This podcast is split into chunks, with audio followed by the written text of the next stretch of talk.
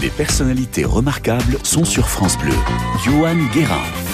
Bonsoir, bienvenue sur France Bleu. Chaque week-end, nous partons à la rencontre de parcours de vie professionnels insolites, des métiers hors du commun comme celui de notre invité, commissaire priseur. Elle a été l'un des plus jeunes marteaux de France. Elle voyage dans le monde entier, y compris à travers nos régions françaises pour dénicher des trésors parfois oubliés, voire insoupçonnés qui dorment peut-être dans vos greniers ou dans vos placards. Camille de Foresta est commissaire priseur, vice-présidente de Christie's France. Elle est notre personnalité remarquable ce soir sur France Bleu. Bonsoir Camille. Bonjour Johan, merci de me recevoir. Merci Je suis ravi, beaucoup. vraiment. Soyez la bienvenue ici. Vous êtes habitué au micro, être sous le feu des projecteurs, ça va, vous êtes bien ici en studio. Oui, mais là c'est mieux parce qu'il n'y a pas de caméra, c'est Ah. formidable. hein. On est d'accord. Très à l'aise. On est plutôt bien ici. On va revenir sur votre enfance, euh, Camille. Vous avez Déjà grandi. Oui, déjà. Vous avez. Mais oui, pour comprendre tout ce parcours qui est intéressant. Vous avez grandi euh, dans le sud de la France, à Aix-en-Provence, dans une culture, on va dire, métissée avec votre maman euh, qui est vietnamienne, au cœur d'une famille aussi importante du sud de la France, avec à la maison, il y a des beaux meubles, des belles tapisseries, euh, des jolis tableaux. Ça met en condition quand on est jeune, justement, pour avoir aussi ce goût des objets d'art. Oui, c'est très important, c'est absolument fondateur dans mon parcours. Euh, on était entouré effectivement de choses anciennes qui, j'ai découvert après, avec la déformation professionnelle, n'avaient aucune valeur, mais en tout cas, elles avaient une valeur euh, historique Ouais. et pour la famille. Sentimental. Donc on m'a sentimental, c'est sûr, mais ça c'est euh, effectivement dans toutes les familles, Mhm. j'espère.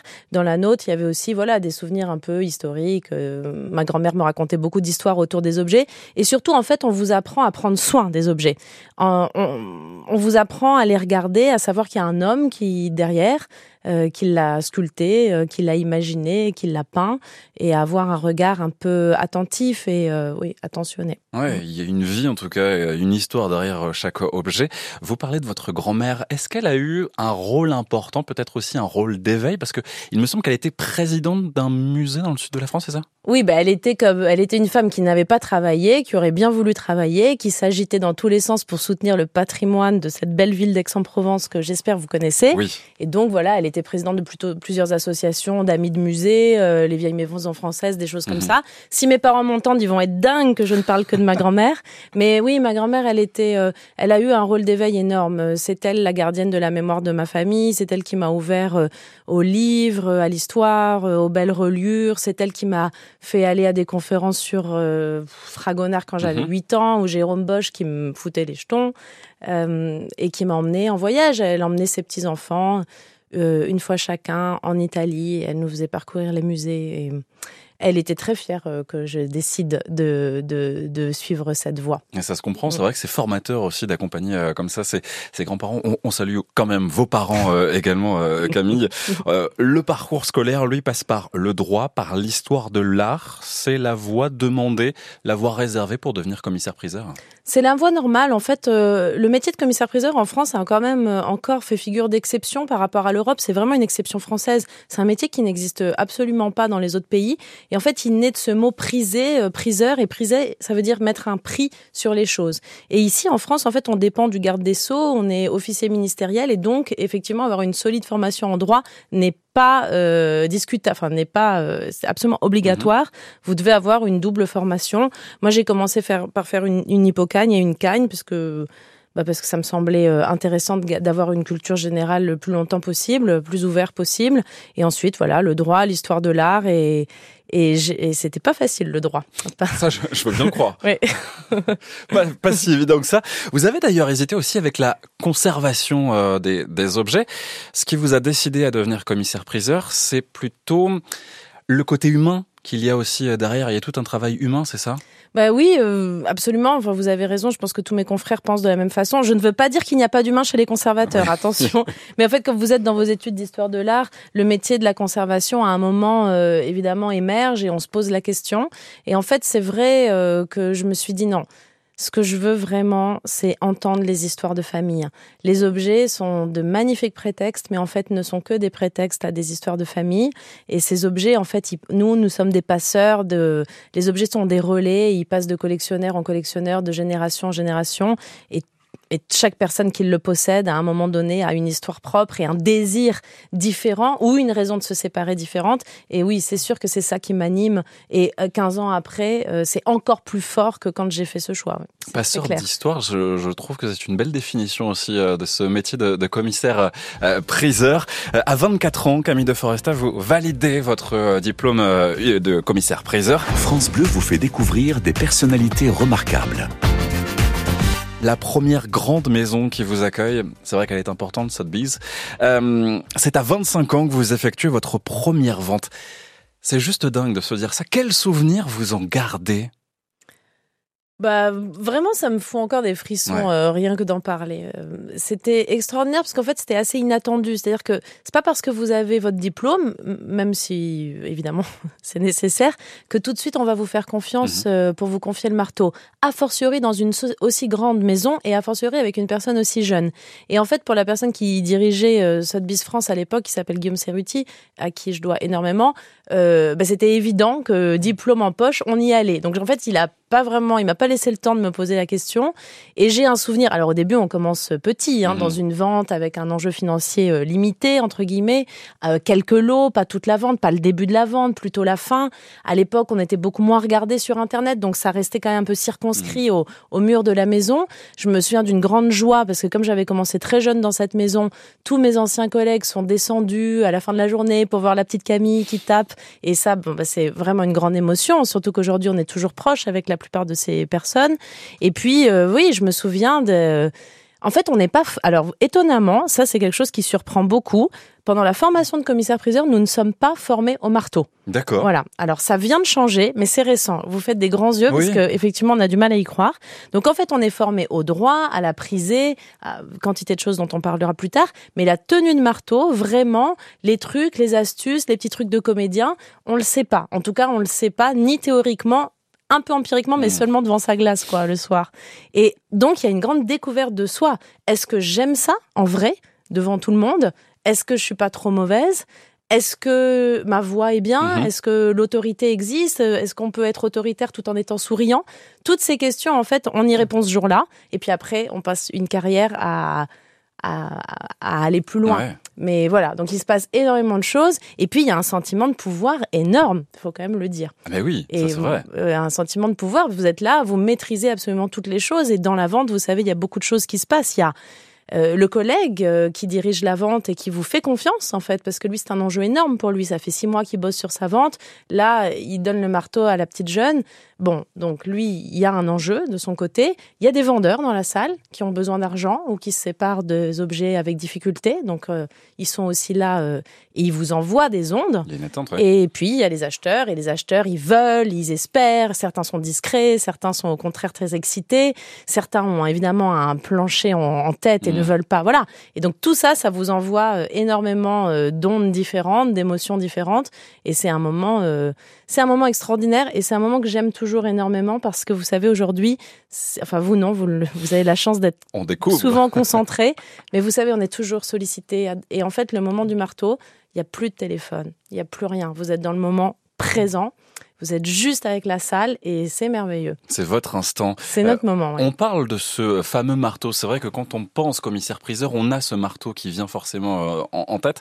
Il y a une symbolique, il y a une histoire derrière ce, marteau. Je sais que vous en avez eu un avec vos initiales offertes par vos parents, c'est ça? Alors oui, les initiales, c'est normal. tous les marteaux, euh, enfin, en tout cas le premier est, toujours évidemment avec notre, mmh. notre, notre chiffre, comme on dit.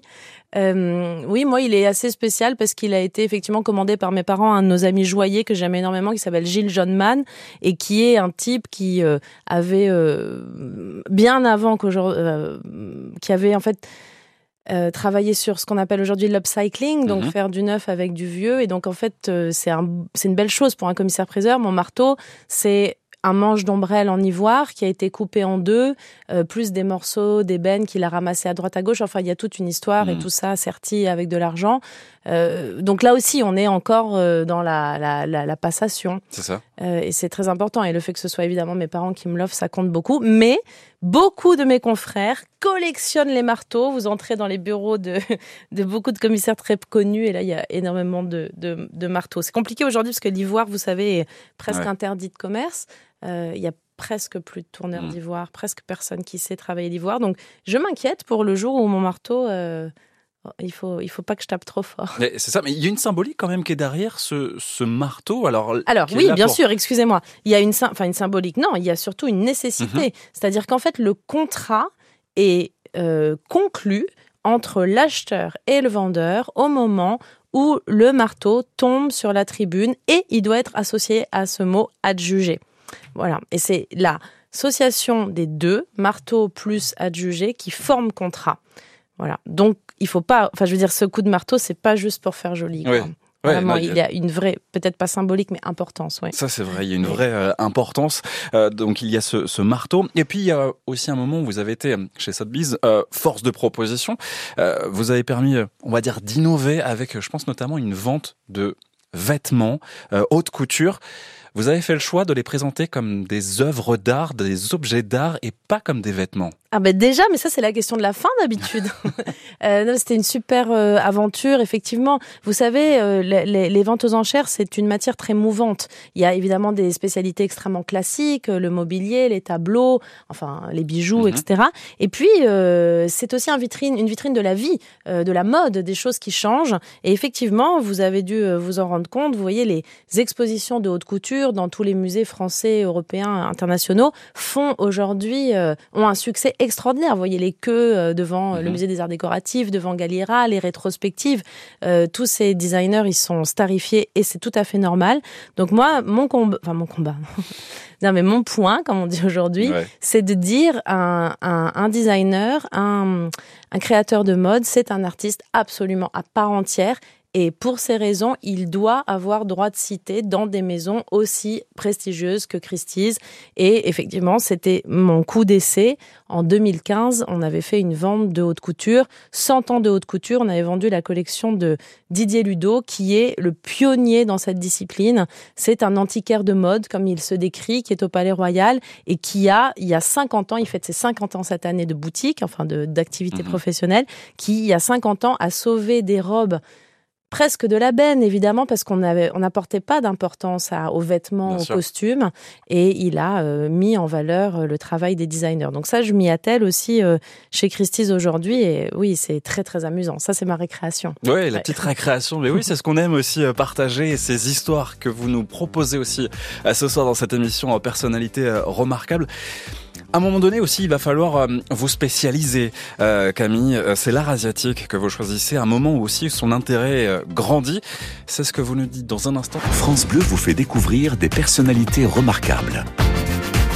Notre personnalité remarquable ce soir, Camille de Foresta, une jeune femme au parcours hors du commun. Elle est aujourd'hui commissaire priseur au sein de la maison historique Christie's. Elle fait déjà l'évaluation ici des biens du, du studio. Ça va? Il y, a des, il y a des petites choses Ça va intéressantes? pas loin, mon. Bon, ça, c'est- je, je- je le savais en même temps.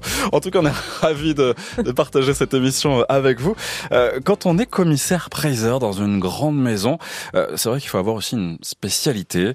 Euh, vous devenez, vous, expert d'une période, d'un continent? Votre choix s'est porté sur les objets d'art plutôt asiatiques. Comment s'est fait d'ailleurs cette, ce, ce choix dans une période où il y a aussi un engouement qui arrivait pour ces Mhm. objets d'art? Absolument.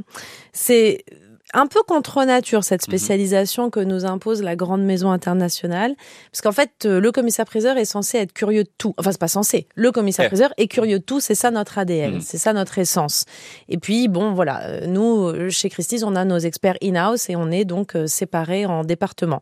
Quand j'ai commencé il y a 15 ans. Euh, J'étais d'abord au département des inventaires et donc là c'est formidable parce que vous voyez tout le monde, vous touchez à tout, vous rencontrez tous les spécialistes de la maison et il y avait un frémissement très très sensible euh, au département d'art chinois. C'est-à-dire, jusqu'à maintenant, les objets d'art chinois qui arrivaient en vente étaient dans les ventes de mobilier objets d'art dits classiques. Et là, il y a eu d'un coup un engouement énorme de la part des Chinois de Hong Kong, Taïwan, puis de Chine continentale, qui, leur musée, comme vous le savez, étant assez Ouais. vides, euh, sont venus en Europe, euh, aux États-Unis, acheter des objets qu'ils n'avaient plus. Euh, Enfin, je caricature, mais en fait, c'est ce qui s'est passé. Et ça avait aussi un intérêt formidable pour un commissaire-priseur, c'est que les Français ne savent pas ce qu'est l'art chinois. On a une mauvaise connaissance, malgré un magnifique musée euh, C'est que vous connaissez, mais on a une méconnaissance. Donc, Pour le commissaire-priseur qui aime fureter, qui aime se retrousser les manches, aller dans les greniers, dans les caves, vous annoncez des bonnes nouvelles aux gens. Pour les gens n'ont pas collectionné l'art chinois. Les gens ont rapporté de l'art chinois de vie diplomatique, militaire, des ingénieurs qui ont construit euh, des rails en Chine. Donc les objets restent dans les familles et ce sont plutôt des souvenirs de tel ou tel aïeul qui est allé en Asie et pas des vraies collections. Vous voyez ce que je veux dire? réapproprier son histoire. Oui, euh, oui, absolument. On peut vraiment dire ça. Et donc ces, ces objets, ils dorment dans les familles. Personne ne sait ce qu'ils sont, combien ils coûtent. Et vous, en tant que commissaire-priseur, vous annoncez des super nouvelle. C'est-à-dire euh, ce vase que vous pensiez euh, être uniquement décoratif est en fait un vase impérial euh, pour telle, telle, telle, telle raison. Et aujourd'hui, il y a tel, tel, tel acheteur qui en serait extrêmement friand. Et ça, bon, des histoires comme ça, j'en ai plein. Donc en fait, l'art d'Asie dans une grande maison comme Christie's, ça allie le côté vraiment découvreur qui est intrinsèque au commissaire-priseur et le côté très prestigieux de vente multimillionnaire parfois. Et comment on se base sur quoi est-ce qu'on se base pour établir ces estimations, pour savoir aussi si un objet n'est pas volé mm. Il y a notamment un, fichier Interpol euh, pour les objets d'art. Absolument. Bon. Euh, tout ça, c'est une infinité de critères euh, qu'on s'efforce de remplir euh, le mieux possible. La force d'une maison comme Christie's, c'est en fait le, les équipes. Mhm. On est nombreux, chacun a une expertise différente, on se parle, c'est des équipes internationales qui sont divisées entre Hong Kong, New York, Paris, Londres. Et donc ça, déjà, c'est une, garantie d'avoir une expertise très vigilante. Ensuite, comme vous l'avez dit, il y a des fichiers que Christie's, évidemment, euh, tous les jours, tous les jours regarde. Ça s'appelle le Art Loss Register Mhm. Et puis bon, évidemment, il y a aussi des erreurs, ça arrive à tout le monde. Euh, et pour les estimations, l'art chinois, c'est très difficile parce que les Chinois au sens large, sont les premiers acheteurs et ils sont extrêmement joueurs. Je ne sais pas si vous êtes déjà allé à Macao, si vous connaissez les casinos. Pas du tout. Alors je vois à peu près, mais... Euh, en fait, les enchères, c'est quelque chose qui est vraiment très culturel pour les, les, Asiatiques. Ils adorent enchérir, ils adorent enchérir les uns contre les autres, ils adorent avoir l'impression qu'ils vont faire une bonne affaire.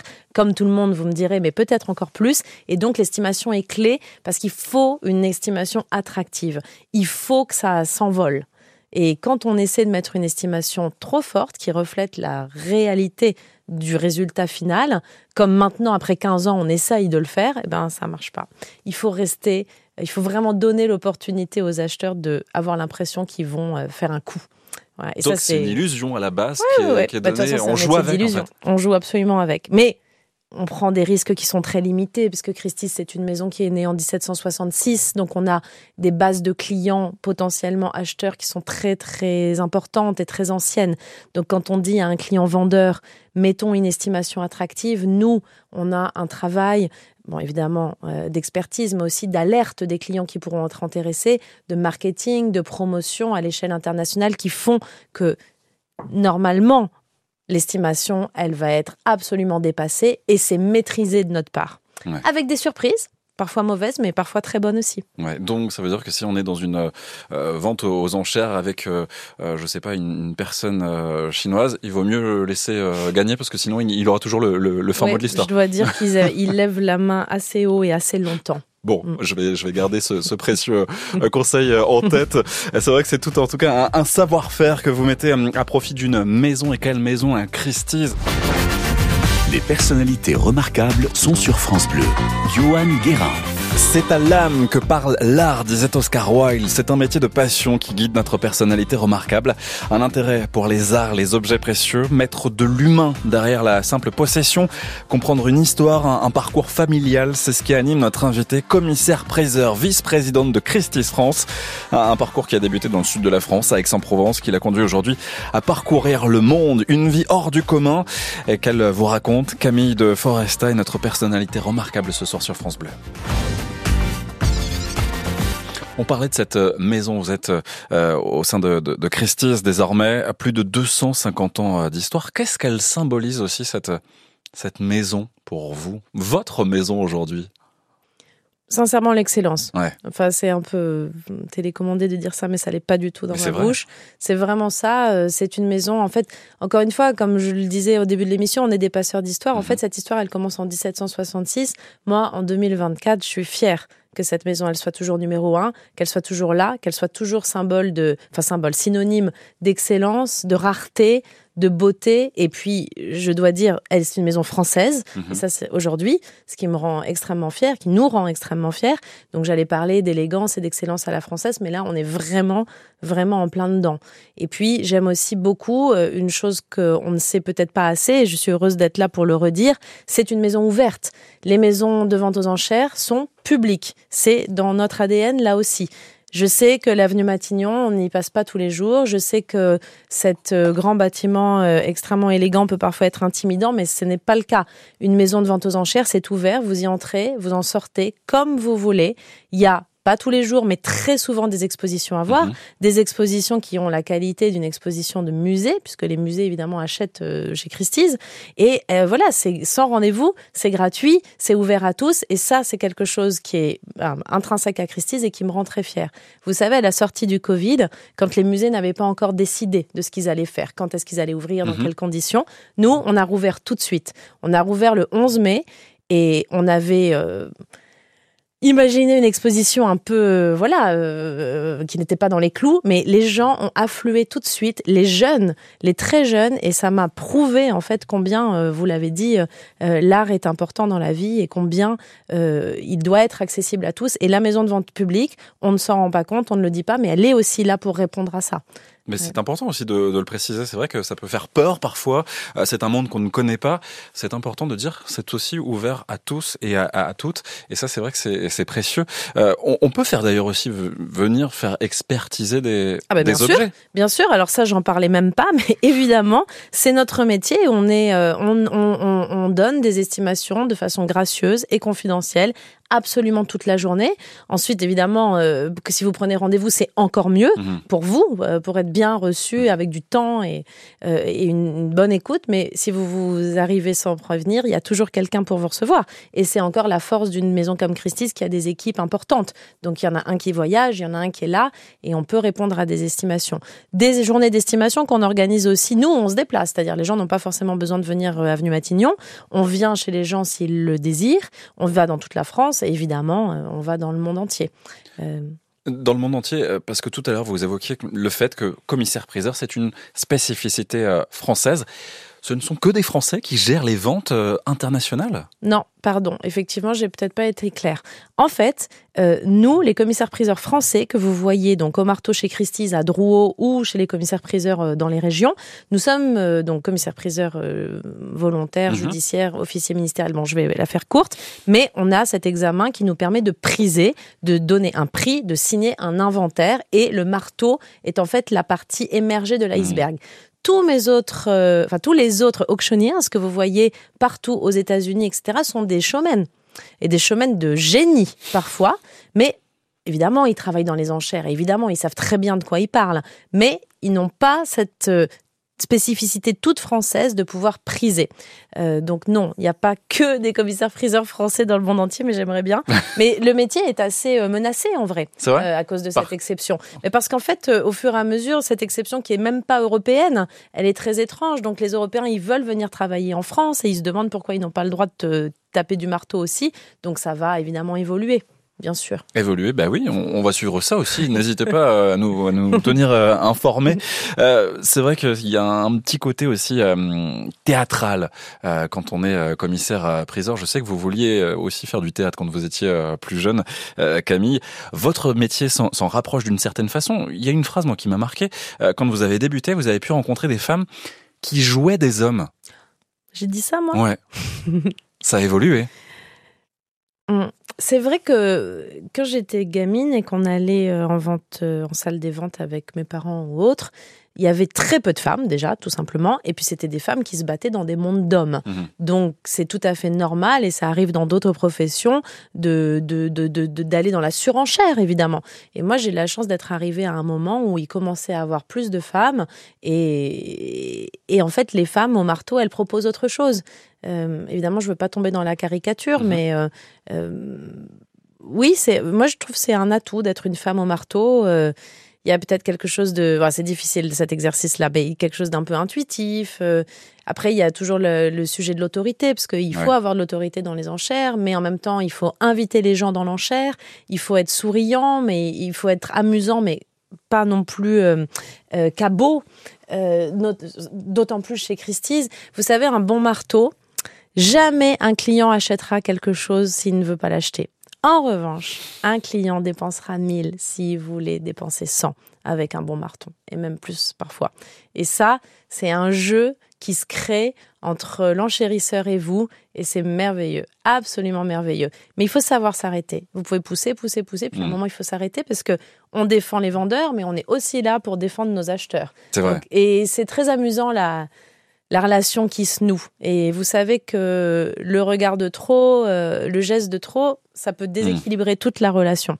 Donc c'est de la comédie, mais avec parcimonie quand même. Et c'est vrai que la vente est toujours un moment aussi, euh, on va dire, de vive émotion, euh, un instant presque sacré qui peut susciter et qui suscite même la, curiosité, qui voit parfois les prix grimper. France Bleu vous fait découvrir des personnalités remarquables.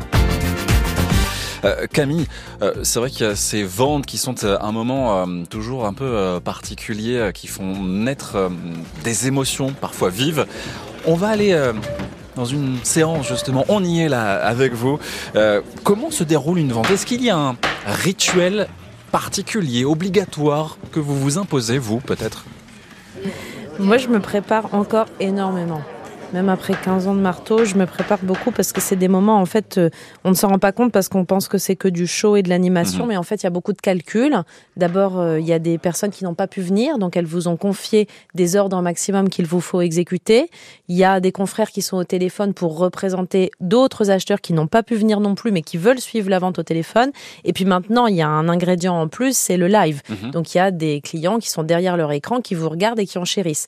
Et donc ils ont tous des rythmes différents. Et il faut en même temps garder le rythme de l'émission, j'allais dire, garder le rythme de la vente, alors qu'en fait il y a beaucoup d'intervenants et beaucoup d'acteurs différents. Donc en fait ça demande beaucoup de concentration. Euh, et puis chez Christie's on, est, on, travaille à des niveaux de prix importants euh, avec des vendeurs qui nous font confiance, qui sont parfois dans la salle et qui veulent que leur objet se vende au mieux puisque c'est ce que vous leur avez promis mmh. euh, quand ils vous ont choisi. C'est vrai. Moi, j'ai quand même une question. À chaque fois, on vous voit parfois être très attentif aux gestes des personnes qui sont euh, dans la salle. Comment est-ce qu'on fait pour ne pas se tromper? Par exemple, là, je suis en train de me gratter la joue. Euh, je je fais pas une surenchère. Non. Bon. Je dirais d'abord, malheureusement, il y a de moins en moins de gens en salle. Il faut quand même le dire. Ce n'est pas le cas pour les ventes très importantes, très prestigieuses, de collections avec des noms très fameux. Mais en vrai, il y a quand même moins de monde en salle qu'avant. Sauf pour les ventes d'art d'Asie d'ailleurs, parce que mhm. comme je vous le disais, les Chinois adorent enchérir. Euh, donc, les erreurs sont effectivement, en tout cas, les erreurs de ce type moins fréquentes qu'avant. Mais euh, comme vous, Johan, je dirais, quand on se trompe, on reprend. C'est pas trop, trop grave. Mais c'est vrai qu'à force, avec euh, une sorte d'intimité qui se crée avec les acheteurs, vous savez ce qu'il fait. Il y en a un qui joue avec son stylo, mmh. il y en a un qui touche son chapeau, il y en a un qui vous fait un petit clin d'œil. Et c'est très amusant parce que c'est là où vous voyez que c'est un stress pour vous, mais aussi un stress pour les gens dans la salle. Vous avez parfois des clients qui sont absolument délicieux dans la vie et qui, sous le stress des enchères, se mettent à claquer des doigts, etc. Et vous êtes là, mais c'est, c'est moi que vous, à qui vous claquez des doigts, là. Et voilà, ils ont tous leurs petits trucs, mais je trouve justement que c'est une très belle relation parce qu'au bout de plusieurs années, on n'a plus besoin de se faire des signes. Ça se passe vraiment dans le regard. C'est pour ça que c'est important d'être préparé, puisque vous savez un petit peu en amont qui a montré de l'intérêt, pourquoi. Mm. Et c'est très important aussi d'être dans l'exposition qui précède la vente, puisque les, les acheteurs potentiels, les collectionneurs viennent. Et même si certains sont extrêmement discrets et ne veulent pas vous parler, eh bien, vous voyez leur façon de caresser un meuble ou de le regarder. Et ensuite, quand vous le voyez arriver dans la salle, quelques lots avant la, si vous avez une bonne mémoire, euh, vous, voyez bien que c'est pas anodin. Et ça, c'est une très belle relation. C'est vrai, l'aspect humain qui euh, revient encore euh, au cœur de, du, du, propos. Je voudrais revenir sur peut-être des ventes qui ont pu être surprenantes pour vous. Il y en a quelques-unes. Est-ce que vous avez le souvenir de ces gourdes remplies de sable qui faisaient euh, office de calporte? Racontez-nous, elle est dingue. Oui, il y en avait, il y en avait qu'une en fait, mais euh, c'était mal. Il y en avait pas deux. Ça aurait été absolument merveilleux. Non, mais ça, ça fait partie des objets d'art chinois qui dorment dans des familles qui n'ont aucune idée de ce que c'est. Donc, il y avait effectivement cette gourde qui était lestée de sable et qui littéralement dans une maison au bord de la mer servait de calporte. Elle datait du premier quart du XVIe siècle. Elle avait bravé, c'est le cas de le dire, euh, les tempêtes. et c'est à l'occasion d'un partage, euh, d'une succession, d'un inventaire de succession qu'on l'avait découverte. Et, en fait, c'est absolument merveilleux parce que d'abord, je dois dire que c'est une surprise pour tout le monde. Finalement, souvent, ça crée un lien entre euh, les héritiers. Et en plus, ça règle tous les problèmes de droit de succession d'un coup, avec un objet auquel on s'attendait pas. Vous savez, on a aussi, malheureusement, parfois des tableaux qui nous arrivent dont tout le monde dans la famille disait que c'était un chef-d'œuvre. Et en fait, il a été remplacé par une copie et personne ne le sait parce qu'un jour, euh, leur grand-mère avait besoin d'argent et elle n'a mmh. pas voulu le dire. Pareil, des bagues de famille qui nous arrivent et en fait, les pierres ont été remplacées en toute discrétion. Donc, le contraire existe et avec l'art chinois, c'est possible. Il y a eu ça, il y a eu aussi une, une cloche en bronze impériale euh, du XVIIIe siècle qui était le pommeau de rampe d'escalier d'un château en Auvergne et toute une famille sur trois générations avait tapé sur cette ah cloche avec une clé à molette pour appeler au repas. Voilà. Bon, alors elle n'était pas dans l'état dans lequel j'aurais aimé la, la trouver, mais c'était quand même un objet impérial, merveilleux et qui était vraiment clairement au cœur de la vie de cette famille. Hein. C'est fou. Être au cœur de la vie de cette famille et d'une famille. Il y a un autre exemple euh, qui m'a marqué, qui m'a même fait un peu sourire. Euh, vous avez pu dénicher une vraie robe impériale chinoise dans un coffre à déguisement d'une famille avec des taches dessus euh, des, liées aux, enfants. En fait, c'est arrivé plusieurs fois. Ça la robe chinoise dans un coffre de déguisement. Parce que vous savez, les Français sont quand même très sensibles au textile. Uh-huh. On a quand même une tradition textile importante. Donc, vous sentez que les Français qui ont été à l'étranger, en Chine, ils ont rapporté des mm. textiles. C'est quelque chose de très familier pour nous, les, les, Français. Et effectivement, un jour, dans une maison, je ne sais plus dans quelle région, je trouve une robe impériale brodée absolument extraordinaire à fond jaune, donc qui est vraiment la couleur de l'empereur de Chine. Et la chose très amusante, c'est évidemment, il y avait des petites taches parce que, encore une fois, trois générations s'était déguisé avec, mais, et ça c'était vraiment très émouvant, enfin mignon, dans les ourlets, il y avait des petits graviers, parce qu'il y avait des enfants trop petits qui avaient porté une robe trop grande et qui avaient traîné ah euh, dans le jardin et ramassé tous les graviers au passage. Et ça, en fait, les acheteurs chinois, puisqu'ils sont majoritairement ceux qui achètent l'art chinois encore, euh, ils sont sensibles à ces histoires, parce que on leur donne la garantie, avec des provenances comme celle-ci, que ces objets n'ont jamais bougé des familles. Vous savez, aujourd'hui, il y a énormément de faux, énormément de mmh. contrefaçons, et cette provenance ancienne est vraiment très importante pour eux et ils savent que dans les pays européens, particulièrement en, Europe continentale, ils ont euh, des objets qui n'ont jamais, jamais quitté euh, la même collection, enfin, la même famille. 600 000 euros, si je ne dis pas de bêtises. La robe, cette robe euh, oui, absolument. 600 000 euros. Oui, oui, oui, oui. Et là encore, ça avait pas mal changé la vie de la famille. Ça, j'imagine. Il y a d'autres, il y a plein d'histoires comme ça, vraiment, qui sont toutes incroyables. Les plus incroyables les unes que, que les autres. On continue d'ailleurs avec vous euh, à en parler. Je rappelle que vous êtes commissaire priseur chez euh, Christie, cette grande et belle maison aussi. France Bleu vous fait découvrir des personnalités remarquables. Comment est-ce qu'on réagit quand on sait qu'il y a un objet d'art incroyable qui est là et qui en fait sert de cale-porte, qui sert de dans un escalier? Comment est-ce qu'on réagit quand on voit ça? Bon, moi, je suis du midi, donc je réagis de façon assez visible.